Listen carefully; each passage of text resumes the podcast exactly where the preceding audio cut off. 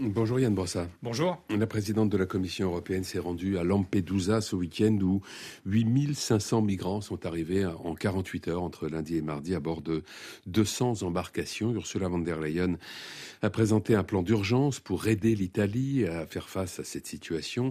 L'immigration irrégulière, a-t-elle dit, est un défi européen qui a besoin d'une réponse européenne. Est-ce que c'est aussi ce que vous pensez? En tout cas, je ne mettrai pas les mêmes termes sur, euh, sur cette réalité. Elle dit l'immigration irrégulière. La réalité, c'est qu'on parle de gens qui ont fui leur pays dans des conditions euh, particulièrement difficiles et on ne fuit pas son pays dans ces conditions-là de gaieté de cœur. Et donc, je pense que le premier mot qui doit venir, c'est le mot de solidarité, de solidarité vis-à-vis des personnes réfugiées, leur permettre d'être accueillis dignement, et solidarité vis-à-vis des pays du sud de l'Union européenne, parce que, euh, et de ce point de vue-là, je la rejoins, on ne peut pas imaginer que l'Italie et les pays du sud soient les seuls euh, à gérer cette situation. Or, tout a été fait ces dernières années, notamment les accords de Dublin, euh, pour mettre la pression sur les pays du sud de l'Europe sans organiser un accueil à l'échelle de l'ensemble des pays de l'Union européenne. Euh, c'est l'avenir que l'Europe veut se donner qui se joue ici, car l'avenir de l'Europe dépend de sa capacité à affronter les grands défis, parmi lesquels l'immigration. Ce sont euh, des propos tenus par euh, la chef du gouvernement italien, Giorgia Meloni. Est-ce qu'elle a raison? Bah, En tout cas, ce qui est sûr, c'est qu'il faut être capable de traiter ce sujet. Simplement, s'il s'agit de faire croire qu'on pourra stopper l'immigration euh, qu'on pourra être dans une logique d'immigration zéro, euh, je n'y crois pas une seule seconde. Et donc, une fois qu'on a admis que l'immigration ne va pas disparaître du jour au lendemain. La question qu'on doit se poser, c'est comment on l'organise, comment on fait en sorte que dans l'ensemble des pays de l'Union européenne, y compris dans les pays de l'Est qui jusqu'à présent y ont été réticents, chacun prend sa part euh, dans l'accueil. Et donc je pense que le rôle de l'Union européenne, c'est d'organiser cet accueil-là. Au fond, on a deux possibilités. Soit on fait rien et la situation euh, sera anarchique, comme celle qu'on connaît depuis quelques années, soit on s'organise pour accueillir dignement. Je pense que c'est l'option la plus raisonnable. On voit bien euh, que dans la réalité, au-delà de tous les appels à la solidarité européenne, dans la réalité, les pays qui sont les points d'entrée en Europe les plus faciles, les plus accessibles, sont très largement livrés à eux-mêmes face à ces vagues migratoires. C'est tout à fait vrai. C'est la raison pour laquelle, je vous le redis, moi je suis favorable à une clé de répartition à l'échelle de l'Union européenne, que chacun prenne Mais ça avait été tenté, la Commission européenne avait déjà demandé, avait même prévu d'ailleurs un système d'amende euh, pour les pays qui ne se plieraient pas à ces, injonctions. Vous vous rendez compte quand même, Frédéric Rivière, qu'aujourd'hui, on a une Union européenne qui est capable de nous imposer l'austérité budgétaire et qui n'est pas capable d'imposer à un certain nombre de pays de l'Est, qui sont quand même bien contents de faire partie de l'Union européenne pour profiter d'aide, euh, on n'est pas capable de leur imposer euh, d'accueillir une petite part des réfugiés qui viennent au sein de l'Union européenne.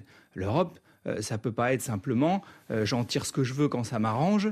Euh, et euh, je n'accepte pas en contrepartie un certain nombre de règles collectives. Donc à un moment donné, il faut aussi que l'Union européenne soit capable euh, d'imposer un certain nombre de choses à ces pays. Que doit faire la France? La France doit porter cette voie-là, elle doit évidemment prendre sa part, mais elle doit surtout insister pour que l'ensemble des pays soient mis à contribution. Le harcèlement scolaire est une nouvelle fois au cœur du débat public avec cette tragique affaire d'un adolescent de 15 ans qui a mis fin à ses jours euh, au début du mois de septembre dans les Yvelines.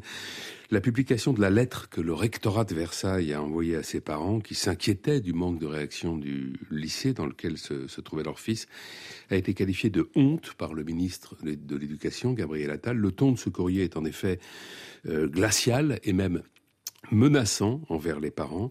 Euh, comment peut-on expliquer ce qui semble bien être une, absence totale d'empathie?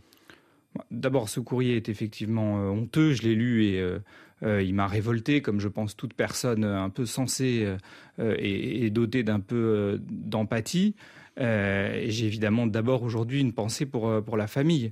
Euh, de, ce jeune homme. Euh, et donc, je pense qu'on a besoin d'en tirer toutes les conséquences.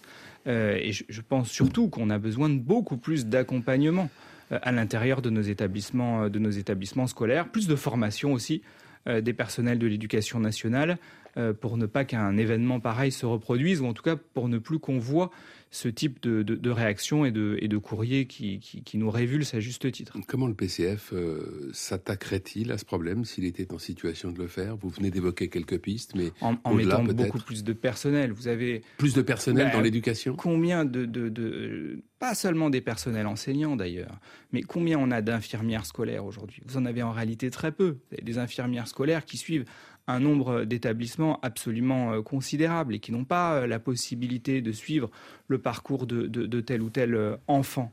donc je pense, oui, qu'on a besoin de plus de personnel, du personnel enseignant, mais aussi du personnel d'accompagnement, parce que mm. c'est aussi ça qui permettra de traiter des cas pareils.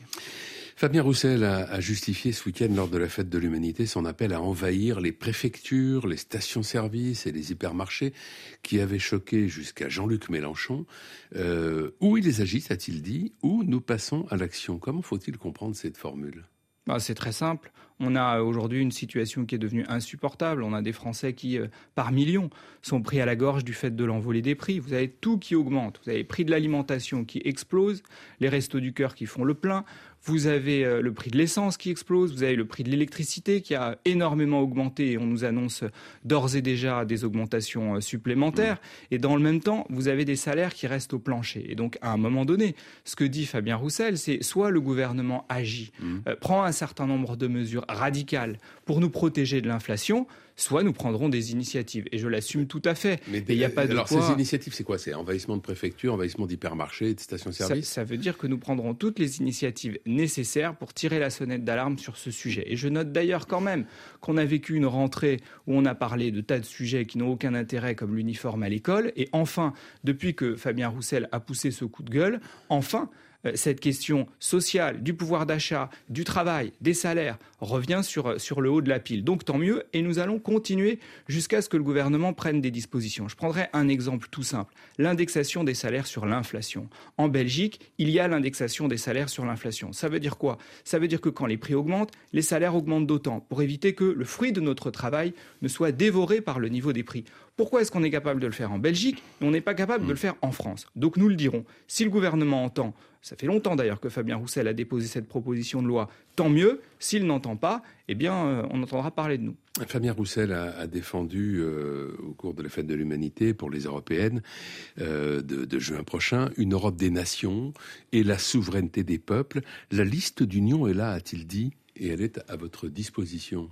Où, est-elle précisément, cette liste d'union? Vous la verrez. Enfin, en tout cas, le, le Parti communiste présentera sa stratégie pour les européennes les 14 et 15 octobre prochain. Nous avons euh, une conférence nationale sur le sujet et nous déciderons de ce que nous faisons. Une liste d'union L'union. Du PCF avec le PCF L'union, elle se fait. Non, vous verrez, nous aurons des partenaires, mais l'union, elle se fait sur un contenu. Euh, ceux qui nous expliquent qu'il faut qu'on soit tous unis sur euh, les européennes, alors même qu'on porte des projets européens très différents, hmm. cela euh, nous, nous, vendent du sable en réalité. Ce qu'on a besoin, c'est d'une union. Ce dont on a besoin, c'est d'une union solide sur du fond. Le Parti communiste est la seule force politique de gauche qui s'est opposée à tous les traités européens libéraux qu'on nous a imposés depuis une trentaine d'années. Ces traités européens qui font par exemple que euh, le gouvernement nous dit maintenant il va falloir réduire le remboursement des soins, réduire le remboursement des médicaments pour rentrer dans les clous des règles budgétaires européennes. Eh bien nous, nous ne voulons pas de cette austérité budgétaire imposée par l'Union européenne. Et donc,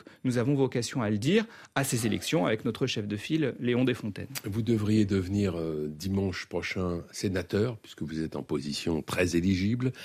Euh, est-ce que le Sénat est le bon levier pour faire avancer vos idées? En tout cas, ce qui est sûr, c'est qu'on a aussi besoin de sénateurs de, combat, pas uniquement de députés de combat, mais aussi de sénateurs de combat. Et ce sont par exemple d'ailleurs les sénateurs communistes qui ont mis en place la commission d'enquête parlementaire sur les cabinets de conseil. C'est eux qui ont révélé ce scandale monumental qui fait qu'on confie de plus en plus de missions de services publics à des cabinets de conseil qui sont là pour faire du fric. Eh bien, j'ai envie de prolonger ce combat. Merci Anne Brossat, bonne journée. Merci à vous.